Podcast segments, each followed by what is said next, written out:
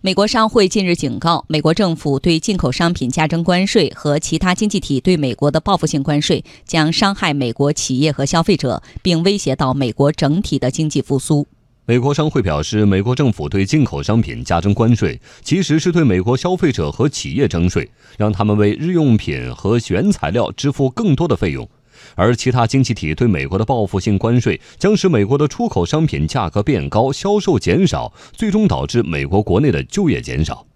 美国商会会长多诺霍警告说，美国加征关税将招致更多关税报复，导致贸易战，伤害美国就业和经济增长。他敦促美国政府改变现行政策，采取更明智、更有效的方式解决与贸易伙伴的争端。